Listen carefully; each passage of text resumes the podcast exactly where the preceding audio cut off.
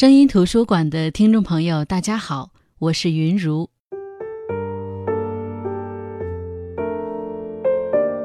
我今天来分享一位在我内心深处有争议的作家，台湾作家简真。有人说，读简真的书，周围环境的逼格一定要高。对于我这种随时随地拿起一本书就看的人来说，觉得这句话简直是做作。不可否认，简真是一名非常优秀的作家，有很多人特别喜欢他。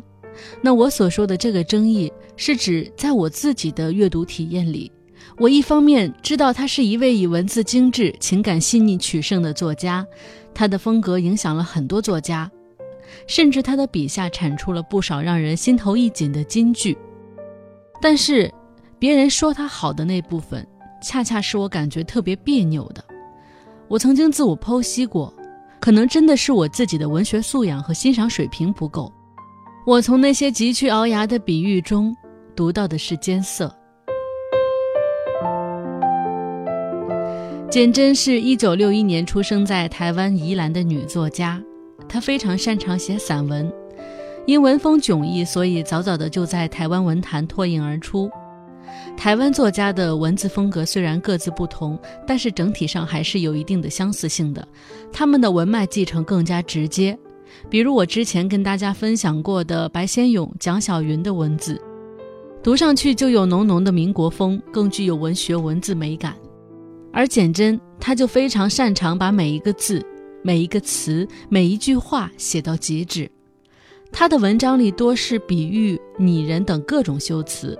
词风清冷，但词藻繁盛，总有一种看七几年之类的作家写的文字。后来我才知道，原来七几年曾经奉简真为偶像，那这就说得通了。如果一个人年少时读简真，会觉得这简直是天上的神仙才能写的句子，词那么美，描述的疼痛也那么美，每一篇文章似乎都要写进你的心坎里，你一边感慨。一边还要懊恼自己为什么写不出这样的文字，只想五体投地的把这个作者供奉起来。在简真的写作生涯之中，他的写作主题是随着年纪的增长有所变化的。他在第一本书《水问》当中写的是青春，《女儿红》写的是女性，《红英仔》那本书写的是初为人母的喜悦，《谁在银闪闪的地方等你》写的是年老。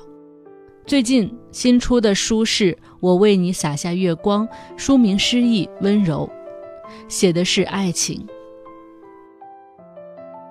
我想，如果我早一点认识简真，从他年轻时创作的作品开始读起，随着他年纪阅历的增长，看他在不同时期创作的不同作品，会不会我就喜欢上他了呢？也许我应该先去读那本《红英仔》，这样和我初为人母的状态是吻合的。毕竟我周围可是有很多人极力的跟我推荐他，他们跟我说：“你对简真要有耐心，辞藻只是他表达自己的一个路径，背后的是他的思想。看他的书，你就会明白，人都是在变化的。就像他之前是以文写心，现在是以心写文。再说了。”人总有想炫技的阶段，我想可能真的是缘分不到。我读简真的第一本书就是《女儿红》，很多年前买的这本，写女性的集子，可能那时候她还在炫技的阶段吧。这本书收录了她最著名的那篇短篇小说《四月裂帛》，我怀着朝圣般的心情读了，期间被那种满眼的生僻字和奇怪的语言组合击败了一次。当过了一段时间，我重整旗鼓，朝着这个目标再次发起进攻的时候，我还是感觉别扭，一种矫揉造作的别扭。于是我放弃了。多年以后，我再次读，我本能的跳过《四月裂帛》这篇，可又逼着自己倒回去阅读。第一遍，不懂他在说什么，实在是觉得拿散文的写法去写小说，有一种说不出的粘稠。之后，我还要再读第二遍。第三遍，我就不信我读不懂别人眼中的美感。先来说说这本集子吧，《女儿红》是简真1991年到1996年期间创作的作品的结集。女儿红》这本书探索的是女性的内在世界，它的题材介乎于散文和小说之间。它描述的女性，古今都有。我最喜欢的一篇是叫做《在密室看海》的小说，是这本书的第二篇，描述的是一对孪生姐妹在命运安排的相似中，极力寻找自我的故事。原生家庭带给姐妹两个的是相同的伤害或温暖，但一个看到的是月夜，一个看到的是艳阳。同时诞生的人也各有各的风景。当然，我也还挺喜欢这本书后面的一些文章，短文章，没有雄心勃勃想要谋篇布局、费尽心力的那种文章，读起来反倒舒服。这些文章是他发表在各类期刊杂志上的，篇幅不长，看起来更像是随笔。我觉得人对于自己不太了解或者不太认同、不太喜欢的事物，说话必须得谨慎，除非那些情绪已经超出你能控制的范围。所以，对于简真，我还没有太多能力去说更多。接下来，我就来分享《女儿红》这本书的一篇文章，在某个夏天的后阳台。这篇文章就是我上面说的这本书后面那些短文章，读起来十分舒服的文章。大家可以通过文章的分享来了解简真。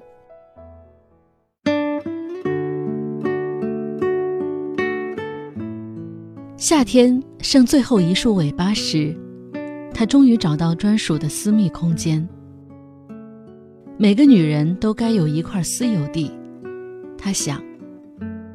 办公室乔迁接近两个月了，他仍然定不下来，心浮浮的，东飘西荡，到处串门子，就是不肯落座。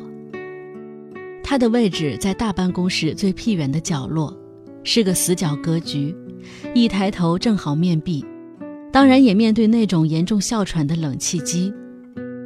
人生至此，当他感到不耐时，常用一种油腔滑调的江湖派头挖苦自己，连冷气机都会叫春。公司原先规划的各部门位置图不是这样的。若照原图，他带领的三人小组不仅拥有一扇看得到对洞人家晾晒衣裤的窗户，而且傍着三尺宽的走道。离接待室那座花枝招展、随时挑逗肉体欲望的大沙发只有两步路。瞧，这不是天堂是什么？坏就坏在大家都有眼睛，也正好都把眼睛盯着那块天堂美地看。于是各部门主管明的暗的亮出尖牙利爪。这得怪他自己活该，以为良田在握，便趁着搬迁之际休假。等他进办公室，他发现他那组的办公桌被挤到地狱边缘。照某位组员的说法，他们那区可以称得上是地狱的茅坑位。言谈中不无责怪他这位主管未替组员南征北讨之意。像他这样的小主管，门把一样，只不过是大办公室生态圈里方便老板进出的小道具而已。门把有什么尊严？还不是听话的开开关关。他从小没有自己的私有地，哪怕是一块榻榻米大的睡铺都无。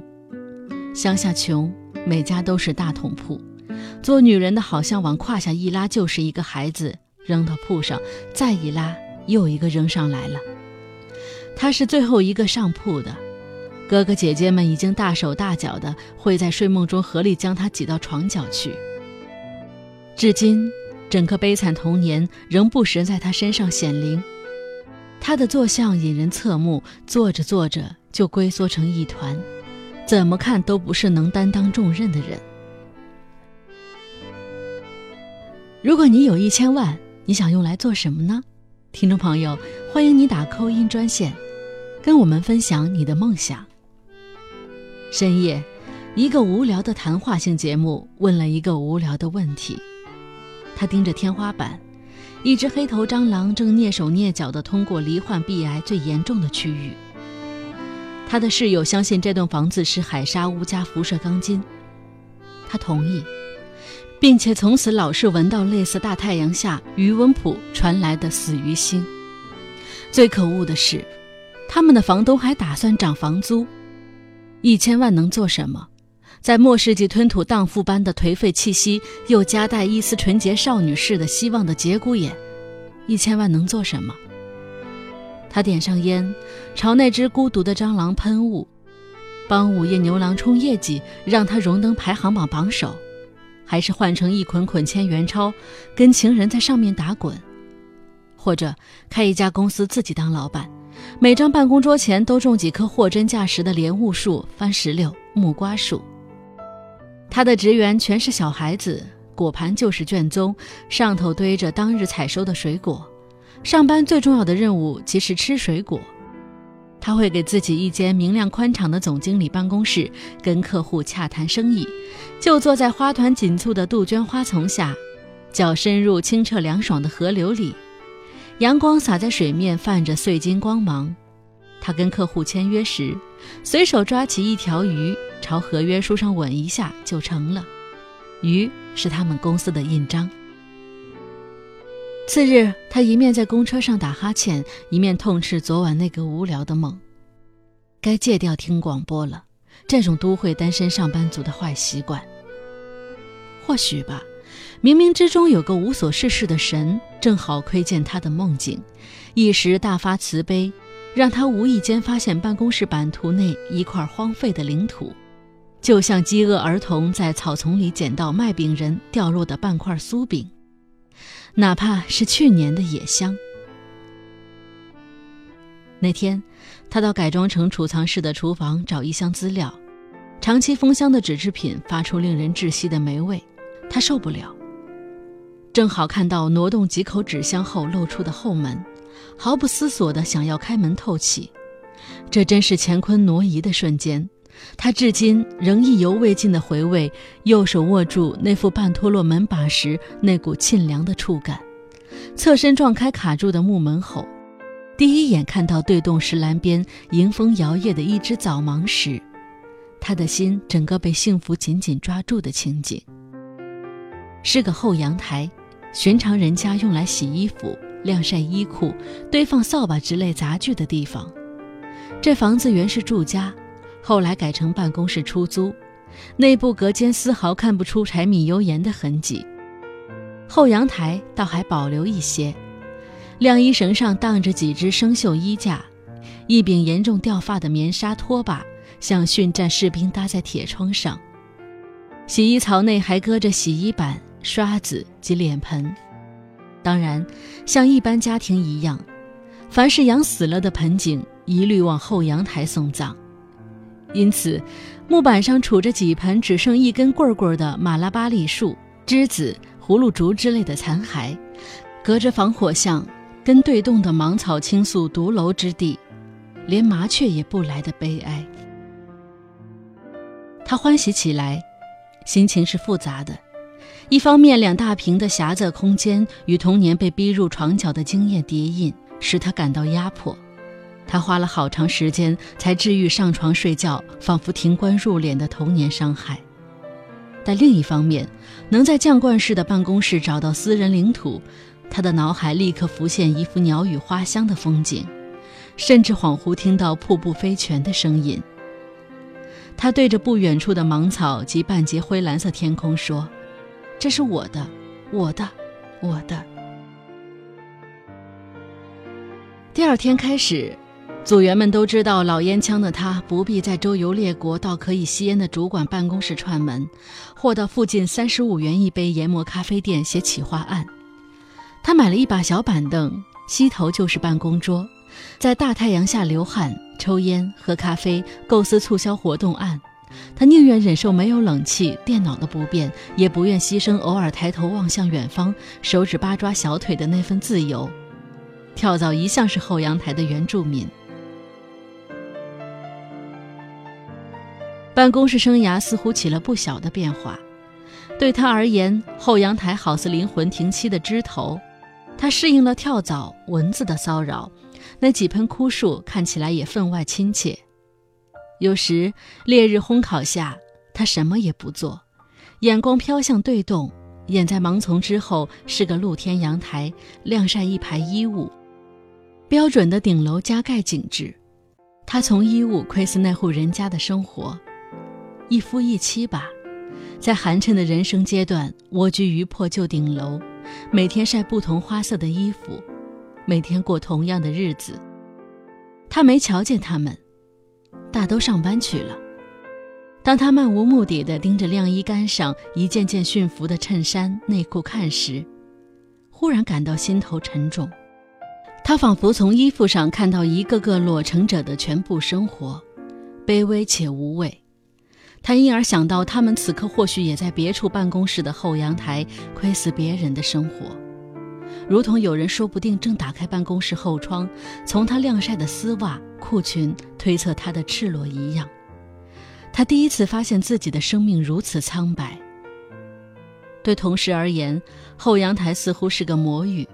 他们感受到他的转变，沉默，心不在焉，懒得搭理人，连中午时间也一个人窝在那儿啃便当、挖木瓜肉吃，然后在花盆内四处甩籽。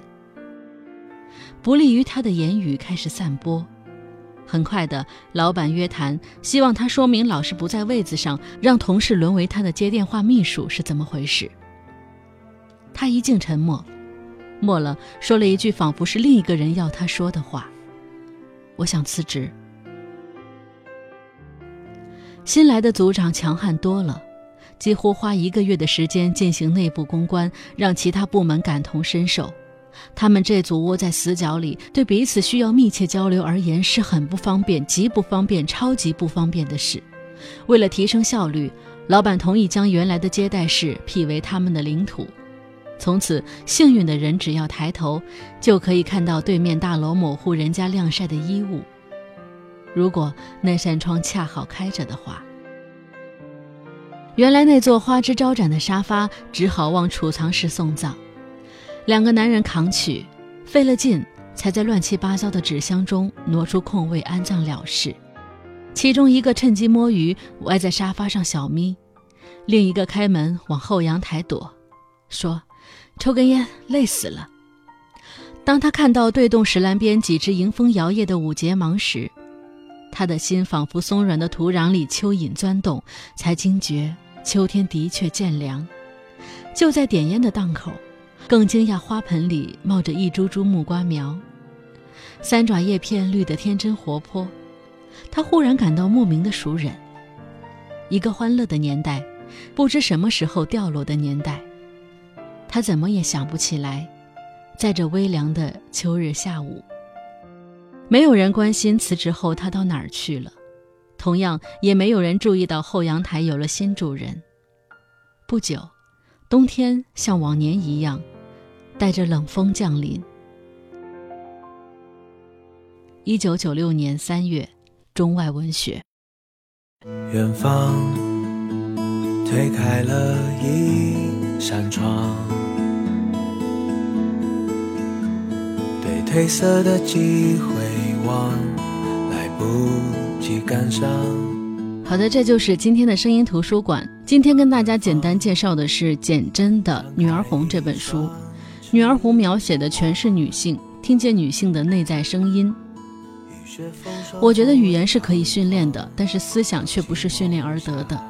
简真对哲学感兴趣，所以他的文字之中两三句就是一个让人无法反驳的真理。也许我今天在节目里说简真在我的内心是一位有争议的作家，是因为我阅读的局限。也许有一天我见到简真老师，我会喜欢上他；也许有一天我 get 到了他的文字美，我会被啪啪打脸。但是此时此刻我的感受和心境确实如此。可是即便如此，我也很愿意把这么一位公认的优秀的作家和他的作品介绍给大家。毕竟，能写出。像每一滴酒回不了最初的葡萄，我回不了年少这样句子的作家，你能说他没有魔力吗？好的，我是云如，这里是声音图书馆，我们下期再见。你说你早习惯世事变迁，也看得开，最后越走越远。只是为何在这纷扰世间，曾经的温暖会浮现眼前？像有白云又飘回蓝天，暖风又吹来了一片花田。